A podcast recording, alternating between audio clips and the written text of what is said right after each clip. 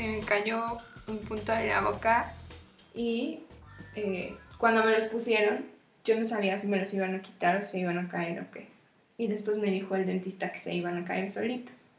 Y un amigo me dijo que esos que se caen solitos son de tripa de gato. Y que muy Mm. trauma. Yo tuve, no tenía idea. Bueno, guácala, pero. Si tienen algún punto de sutura en algún lado y se cae solo, se reabsorbe, seguro es de de tripa de gato. Ah, pero la verdad, yo luego soy, cuando me dicen ese tipo de twists en las historias, es como guácala, y luego me doy cuenta que he comido cosas peores. Entonces, ya lo superé. Tripa de vaca, por ejemplo. Pues los chorizos son de intestinos, ¿no? Como que están- Sí, como, como triturados. Ajá, la cosa que los contiene, o Ah, sea, sí, están sí. contenidos en, Es en tripa. intestino de no sé qué. Me pregunto, pues, o sea, ¿de dónde sacan los gatos buenos que Oye, sí. Historias de terror para contar en la noche. Excelente, me encantan estas nuevas introducciones al podcast. De mal gusto, donde las malas películas finalmente obtienen el reconocimiento que se merecen. Aquí vamos a platicar sobre todas aquellas estrellas en el Paseo de la Infamia, su origen, datos curiosos y lo más importante, por qué debes verla sí o sí. Así es, dale una oportunidad a lo que generalmente pasas por alto, escúchanos, compártelo y a disfrutar de nuestros malos gustos juntos. Pero en serio, compártanlo. Em, bueno, en esta ocasión es septiembre, mes mexicano, viva México, ay, ay, ay. Arriba, arriba. La película de la que les vamos a hablar hoy en este podcast súper mexicano es El Santo contra las Mujeres Vampiro. Uh. ¿Qué te parece? Pues debo confesar que desde que escogimos la película dije, sí, me suena que es una muy mala película, acepto. Y ya hablaremos al respecto, pero realmente no lo es. Y aparte descubrí que nadie en el mundo la considera una mala película, entonces me vi muy ignorante. Y creo que en la actualidad podríamos catalogarla de mala porque pues es un poco exagerada, como de la época es un poco exageradita, pero nunca nadie, al menos en mi investigación, la ha considerado mala. En fin, ya hablaremos detalladamente. Por ahora solo queda decir que está protagonizada por el superhéroe luchador, el santo, el enmascarado de plata. Lorena Velázquez, que es este, pues ahorita creo que ya no la ubican mucho, pero sí fue una actriz como muy reconocida, que es Sorina, eh, María Duval, que sale como Diana Orlov, Jaime Fernández como el inspector Carlos, y bueno, aquí un montón de, de otros nombres e- extras, ¿no? Ofelia Montesco, que es Tundra, uno de los personajes principales. En mi experiencia no me suena ni un solo nombre. Me disculpo porque sí sé que son actores de primera, pero sí yo yo entré a esta película así como, ah, de seguro debe ser algo bien X, pero no, eh, la verdad es que buena película, buen reparto. Básicamente trata de que en una casa embrujada, en una colina, la típica casa como creepy, eh, unas vampiras despiertan, sin explicación alguna aparentemente, No. simplemente despiertan. Hay una que claramente es como la líder. Y es cuando entendemos que despertaron después de 200 años de haber dormido para cumplir una profecía de transformar a una chica que aparentemente va a ser la sucesora en el trono. Porque tienen un, sí tienen como un, está la líder esta que es la que hace avanzar la trama. Esta es, esta es sacerdotisa, Ándale. Tundra es la sacerdotisa, pues la que manda en realidad es la reina de los vampiros, que es Orina. Entonces sí, son como diferentes rangos. Sí, porque aparte en cierto momento explican que Sorina quiere reunirse por fin con su esposo, Lucifer. Entonces también no sé si esa es la razón de que ella quiere abdicar el trono. Su amado esposo. Pero sí hay, hay, hay- un par de apariciones de El Diablo y la verdad es que están muy buenas. es una película emblemática del cine mexicano porque combina como la fantasiosidad, me encanta mi palabra inventada. Eh, combina lo fantástico de la lucha libre, más en ese entonces que estaba en su apogeo, que es en los 60, no sé si ya mencioné que es una película de 1962, de horror, por cierto. Entonces es una película que combina este mundo fantástico de la lucha libre con una tradición legendaria como lo fue el cine gótico de los 50s y 60s. Ujú. Em, cabe mencionar que esta película en específico fue traducida al, al inglés para su mayor distribución e incluso es la primera película del santo que recibió atención internacional. Entonces, lo que decía, ¿no? Como yo muy ignorante, así de, sí, vamos a ver una película malísima y, oh, sorpresa que me llevé. En fin, ¿quieres comenzar con los momentos memorables? Ay, no sé ni cómo empezar. Tengo que decirles, amigos, que yo la verdad es que nunca había visto ninguna película del santo, que además tiene muchísimas. O sea, Sí, más de 50. muchísimas películas. Eh, creo que fue complicado que eligiéramos cuál ver, pero me llamaba la atención esta de Las Mujeres Vampiro. Nos fue bien eligiendo esta película, la verdad. Y la verdad es que a mí me gustó bastante. no sé a ti, creo que no.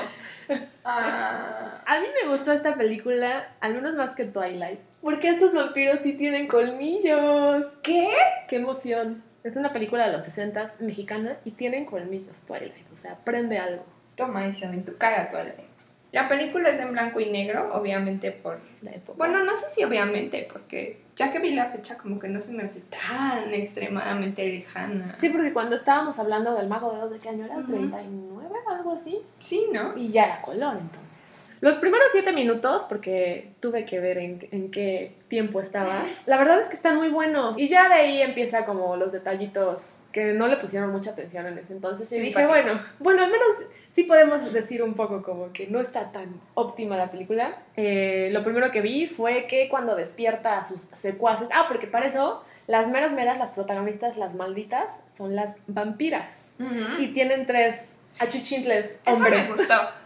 Porque son las malas, pero son las jefas. O sea, Exacto. no estaban esperando a nadie. Ellas dijeron, ustedes nos obedecen, Ándale. necesitamos que hagan esto. Está padre, porque para esa época, la verdad, Sí. El caso es que tiene a sus ayudantes, hombres, son tres vampiros, y cuando despiertan, eh, para eso ellos están en un cuarto aparte de las mujeres, obvio. y hay un montón de telarañas encima de ellos, y hay una gigantesca araña claramente de plástico. Entonces ahí fue la primera vez que dije, "Mm, me está gustando esta película. ¡Cuánta producción! Las locaciones del principio están bien padres. eh, se ven bastante tenebrosas y abandonadas y demás. Y hay una parte en donde eh, todas estas que, que primero despiertan como momias, así muy feas y demás, ya después eh, se transforman, ¿no? Se, se comen a alguien o, o le extraen la sangre a un, a un humano y al menos Tundra se transforma. Y, y de esta como momia así súper fea pasa a ser una vampiro súper guapa Sí. y muy, muy bonita y arreglada y no sé qué, pero para que, para que se transforme hay como un así de, de humo. Esa cosa, es la cosa más maravillosa que he visto. es el mejor efecto del cine del mundo. Oye, a mí me gustaron todas las transformaciones de momia a, a vampiro y de persona a murciélago. están bien padres, o sea, no es broma, o sea, de verdad están bien padres. Aunque eso sí se tarda una eternidad en transformar a todos, ¿no? Es así como, hola, ya vine, despiértense. Bueno, los voy a cambiar. Y entonces así como, güey, transfórmalos y ya. O sea, dos minutos en lo que despierta todo. Sí, porque aparte le pasa el cáliz lleno de sangre a todas y cada una de las mujeres. Hasta medio tiempo de contarlas, eran 12. Mira, fíjate, hay una parte en- al principio, prácticamente cuando Diana, que es este personaje que están buscando las vampiros para transformarla, se siente mal y, y no sé qué, y ay, estoy mareada de no sé qué, no sé cuánto, y ya se, se da a entender pues entonces que el papá sabe qué es lo que está pasando, pero no le quiere decir. Entonces el papá la manda como a descansar así de, no, mijita, vete a descansar y duérmete y no sé qué. Y la otra súper obediente, no, sí, tienes razón, me voy a ir a dormir. Ese es un claro ejemplo de las mujeres en aquella época, ¿no? Pero eso no es todo. El señor entonces se retira a su estudio, ¿no? Para ver, eh, porque pues obviamente él ya sabe de qué se trata y por qué se siente mal su hija. y saca un papiro egipcio. un papiro egipcio, o lo que nosotros vamos a entender como un documento con jeroglíficos y una lupa. Esa parte es lo máximo. Aparte las letras por sí mismas son gigantes. Yo no sé para qué saca la luz. Yo también anoté eso, chocadas. A mí Es mi parte favorita. Y entonces, cuando no sé qué, yo empiezo a leer como la profecía. Es verdad. Y yo dije, mm, ok. Después me enteré que el señor es un egiptólogo. O sea, que él, él- en la película, el señor a eso se dedica. Está padrísimo esta parte. Toda la secuencia en donde Dianita se siente súper mal, me parece súper chistosa, porque entonces ya después ella se va a su habitación y ahí es donde vuelve a aparecer Tundra y ella la ve, o sea, realmente la ve y grita y demás. Y entonces el papá sube corriendo así como súper asustado a ver qué le, qué le pasa. Y como buena película de aquella época, o sea, ella está así como, ay, es que ay", llora y se queja. Y se queda ahí donde la vio. Súper dramática, así. En lugar de salir corriendo no también. es para menos, pero pues es diferente al, al terror que estamos acostumbrados a ver ahora, ¿no? Y entonces el papá obviamente le está como, como tratando de calmarla porque, insisto, él ya sabe qué es lo que está pasando, entonces le está tratando como de dar la vuelta así de, no, no pasa nada, solamente son tus ideas y no sé qué. y ella le explica que había una mujer y que no sé qué, y cuando el papá le dice que no pasa nada, se enoja y le dice, entonces, ¿por qué tengo un lunar con forma de vampiro? O sea, tiene un murciélago, parece un tatuaje de murciélago y así como de, esto es muy sospechoso, Y el papá. papá le dice, como, es solo una coincidencia, casi así, ¿no? Es- hay muchas formas de los lunares. Casi, casi parece el logotipo de Batman. Como nunca te preguntaste qué pasa en tu vida. Esa es una parte. Ah, aparte, un poquito antes de esa escena, creo que los vampiros dicen algo como, sí, la descendiente que tiene la marca inconfundible. Y cuando se el camisón, dije, no, esto va más allá de inconfundible. Mm, bueno, aquí ya eh, es momento de mencionar también al santo. Porque bueno, es la película del santo. Ya, ah, pronto. Después de un buen rato, ahí sí ya no vi eh, en qué minuto estábamos, pero sí pasó un buen rato hasta que vemos al santo. Me lo mencionan, pero hasta que ya lo vemos, sí pasaron yo creo que por lo menos 20 minutos. Y el caso es que... Mucho más. Ay, no sé, es posible. Eh, su primera aparición en la pantalla es en un ring. Y fue cuando entendí como también la importancia de estas películas. O sea, aparte de que estás viendo una trama, bueno, en ese entonces me imagino ir a ver la película y ver literal una película, pero aparte ver una pelea en el cine, porque estas escenas, si hay dos escenas, literal son los, los La rounds, lucha, sí, ajá, y eso de dos o tres caídas, o sea, literal puedes ver dos rounds de peleas. Que bueno, la lucha libre por sí misma era un gran eh, protagonista de este tipo de películas. Que para eso déjenme decirles que llevamos la mitad de la película, creo, y el santo ni sus luces. La o sea, mitad. el papá enciende la camarita esta. Cámara, La tele. videollamada, es videollamada, Skype, te Que aparte quedaste prende como, atrasado. como un sonar o no sé qué, no sé qué da vueltas. Zoom, zoom, zoom. O- o- aparte llama a la casa del santo y se ve así la oficina del santo sin que el santo haya aceptado la llamada. Oye, qué que entrometido. a la privacidad. Y ya entonces le dice que necesita su ayuda, ¿no?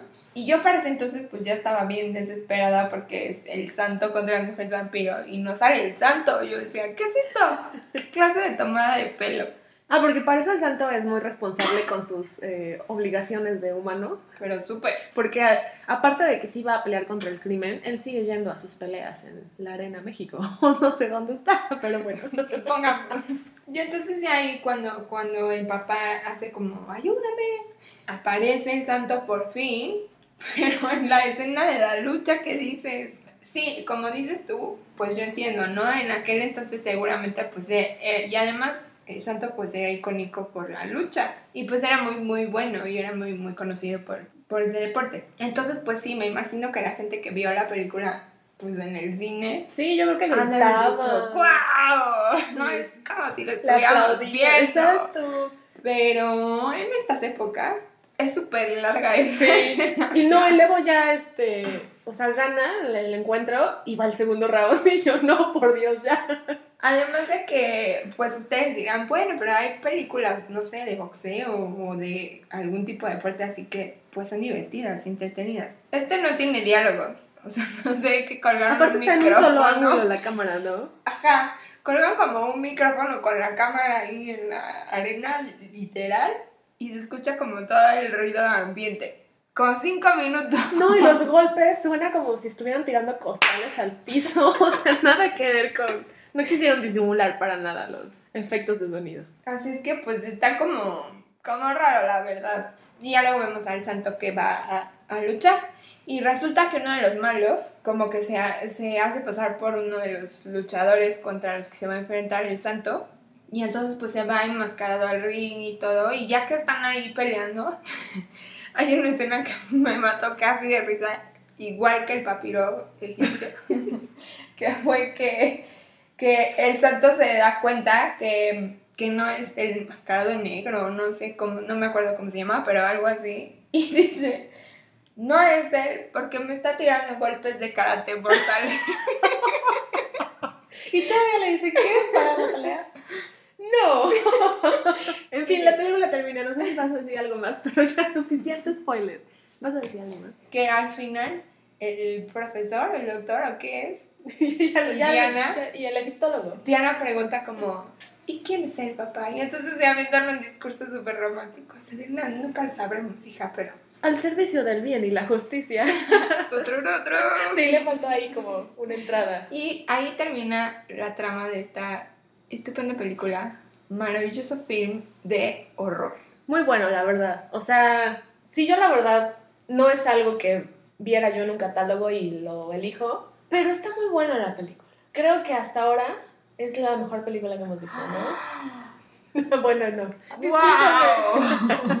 Sí, ¿no? De las cuatro que llevamos. No sé, yo no Bueno, le estoy agarrando tanto cariño que... Es que también, o sea, te la estoy poniendo contra tu favorita Twilight. Está difícil. Pero no sé, porque The Room también la disfruté muchísimo, entonces es una cosa muy difícil. Está muy buena. Lo que sí está muy padre es pues ver, o sea que esta definitivamente es mucho más cercano a nosotros porque es pues de nuestro país, en español y demás. Entonces sí está padre porque pues al menos me imagino que muchos como yo, o al menos hablo por mí, pero me imagino que hay mucha gente así. Pues sí sabemos obviamente quién es el santo, quién es el luchador y cosas así, pero nunca realmente como que lo vimos o lo escuchamos, por ejemplo. Entonces eso me parece como bastante interesante y padre que tengas ahí la oportunidad de ver. Porque les, les decimos que incluso pueden verlo luchar. Entonces, pues, ¿qué más quieren? ¿Qué más le pueden pedir a la vida? Está muy recomendable, es la verdad. Mucho, muy. Eso que decías de que es un icono mexicano, creo que es eh, la transición perfecta para comenzar con los datos curiosos. ¿Te parece si rápidamente te doy todos los datos curiosos que encontré así de flash? Amigo. Ok, ¿lista? Lista. El santo es el luchador más famoso de México, obviamente. Es no solo un icono de la cultura mexicana, sino también del siglo XX. Y trascendió el mundo de la lucha libre para convertirse en un superhéroe. O sea, tiene el título de superhéroe, que es lo que decíamos al principio de este podcast. No solo es un luchador, no es un personaje, es un superhéroe. Es nuestro superhéroe mexicano. Así es. Sí, sí, es muy famoso. Ya decíamos que es una, es una estrella súper reconocida. Y otra de las cosas que le reconocen también mucho en general a las películas del santo es que era un cine que estaba realizado con muy bajo presupuesto y que aún así eran películas súper taquilleras. O sea, la gente iba y veía las películas del santo sí o sí. Muchas de estas eh, películas, incluso ya lo decíamos a partir de esta, pero de aquí en adelante, pues imagínense, o sea, 50 películas, no manches, tienes hasta para elegir. Tiene contra zombies, contra las momias de, de Guanajuato, Contra todo contra junto. Capulina, ¿no? Entonces estas cintas se llevaban a Europa, por ejemplo, y pues allá era como súper guau porque pues apenas, tomemos en cuenta que pues en aquel entonces era muy difícil que nosotros viéramos con tanta rapidez como la cultura de otros países. O sea, a ellos les, les llamaba mucho la atención la onda de la lucha libre y de que saliera enmascarado y todo eso. Entonces pues esas películas se, se hicieron como muy, muy novedosas. Ahora viene la pregunta ganadora de nuestro podcast. Karen, esta película pudo ser peor. ¿Cómo pudo ser peor? Ay, pues ya así como poniéndome un poco exigente, siento que el género de horror ya no le va, o sea, me parece más comedia que, que, que horror, aunque bueno, ya se los dijimos, sí tiene unas partes como muy oscuras, pero, o sea, miedo no les va a dar, ténganlo por seguro. La van a disfrutar mucho porque pues ya estamos habituados a otro tipo de cine y, y sí se nota mucho la diferencia.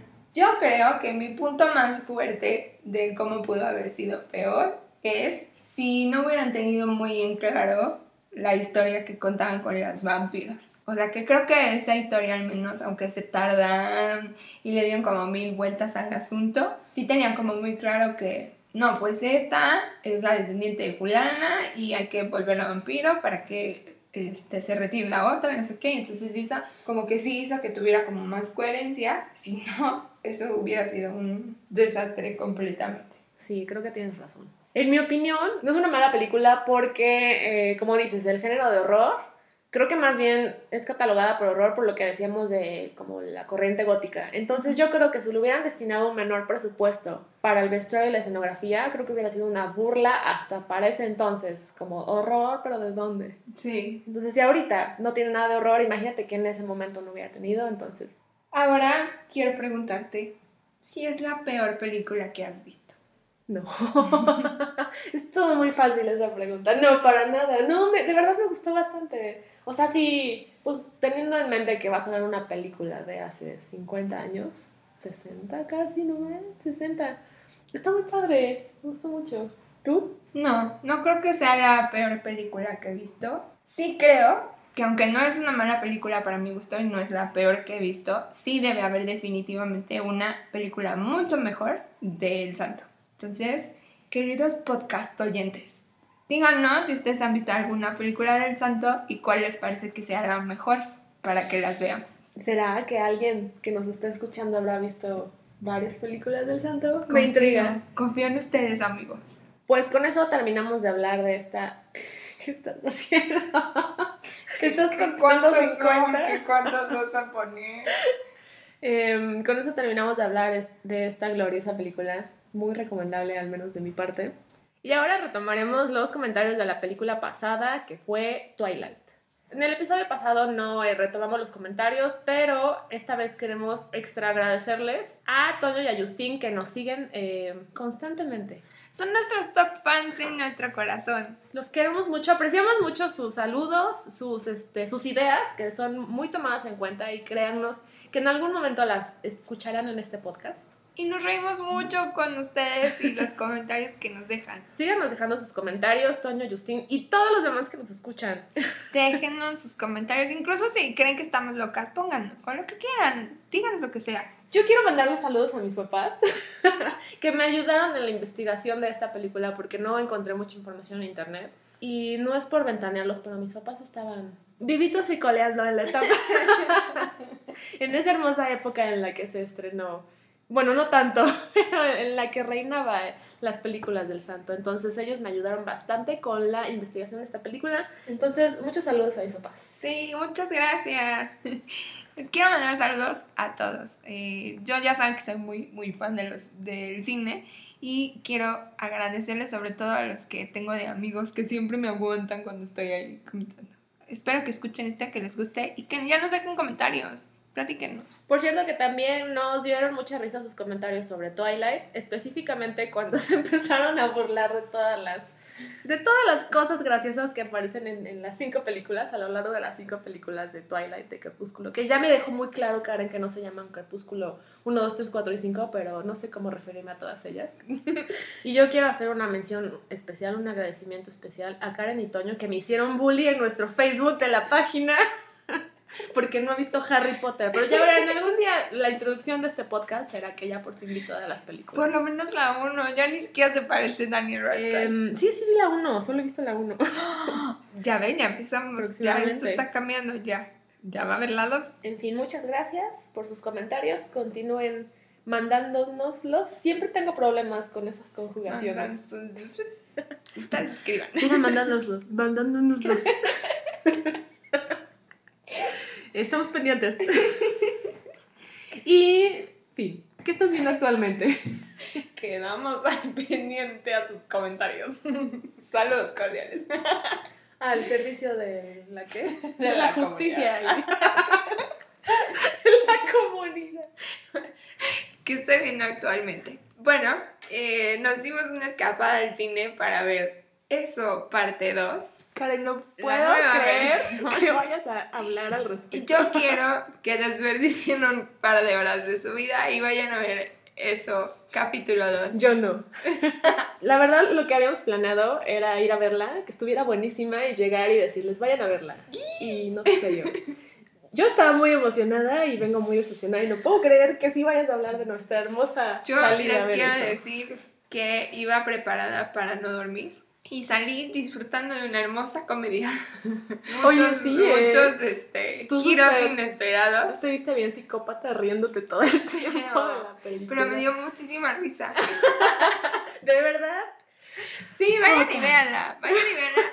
Y déjenos sus comentarios y sus memes aquí en, en nuestra sección para fans destacados. ¿Qué, qué les pareció? Sí. Y, y nos dicen qué, qué les pareció. Sí, Yo se- me reí mucho. Em, pues de hecho con motivo de que el siguiente fin de semana son los semis, yo recordé, ya la había yo visto hace un par de meses, pero eh, pues por lo mismo de que ya era como vieja en mi repertorio, no había querido hablar de ella, pero creo que ahora que vienen los semis eh, lo amerita. Yo vengo a recomendarles Fleabag, que te recomendé a ti, Karen. Fleabag. Eh, es una comedia británica que básicamente trata de una joven, una chica joven complicada que va navegando por la vida, no, perdida por la vida. Eh, esto es un pequeño, pequeñísimo spoiler, que va navegando por la vida después de haber experimentado un trauma. Es, eh, sí es una comedia, pero más que nada es humor negro. Es un humor negro, irreverente, muy inteligente. Es una serie súper provocativa, madura, eh, perdón, inmadura. inmadura es, y muy cínica. Está muy buena, la verdad es que ah, la, la volví a ver. la volví a ver para recordar por qué la había recomendado en primer lugar a Karen. Y recuerdo que al principio no, como que no te terminaba de convencer. Y sí, los primeros dos capítulos están muy extraños.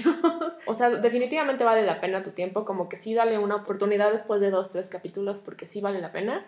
No le agarras al principio como la onda, más porque el humor británico es súper diferente a- al mexicano. Y em, solo son dos temporadas, o sea, ya acabó la serie, solo son dos temporadas. Y de hecho, la primera temporada fue eh, estrenada en el 2016. Y si ahorita te estás enterando de esta recomendación, o sea, vives como en la mejor de las épocas porque tardaron tres años en estrenar la segunda temporada. Entonces ya ahorita ya está la serie completa, entonces es un momento ideal para verlo, más por los semis porque está súper nominada. Y em, cada temporada son solo seis episodios, todos de menos de media, hora, de media hora, es más, creo que son 20 minutos, entonces véanla ya. Yo te la recomendé, Karen, ¿qué tal? Sí, mi mejor recomendación es resistan los dos primeros capítulos y continúen. Porque sí, a lo mejor el primero se les hace pesado, pero sí vale la pena. Sí, están bien raros ahora que la volví a ver, sí. Y bueno, ahora que eh, mencionaba sobre los semis, pues eh, no sé, ¿tienes alguna eh, predicción? Yo solamente, mi corazón desea que gane Billy Porter The Pose. y que Pose se lleve algo, Pose. pero pues está cañón. Eh, solo les puedo decir que HBO y Netflix fueron los más nominados. HBO es el número uno, se llevó de calle a Netflix.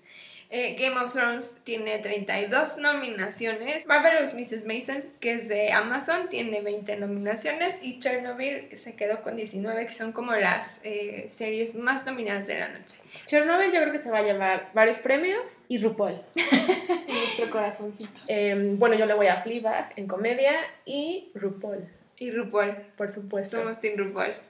Nuestro corazón está con RuPaul. Entonces recuerden que los semis son de este al otro fin.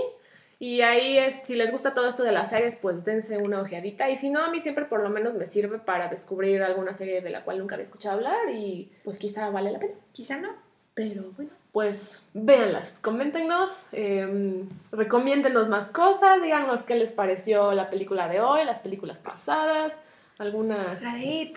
Déjenos todos sus comentarios. Ya saben que los vamos a estar leyendo por aquí. Y nos despedimos por hoy. Recuerden que para disfrutar de todo en esta vida hay que tener un poquito de mal gusto. Tantito, O mucho. o nada. O. No, no, sí. bueno, Bye. nos escuchamos a la próxima. Bye. Bye.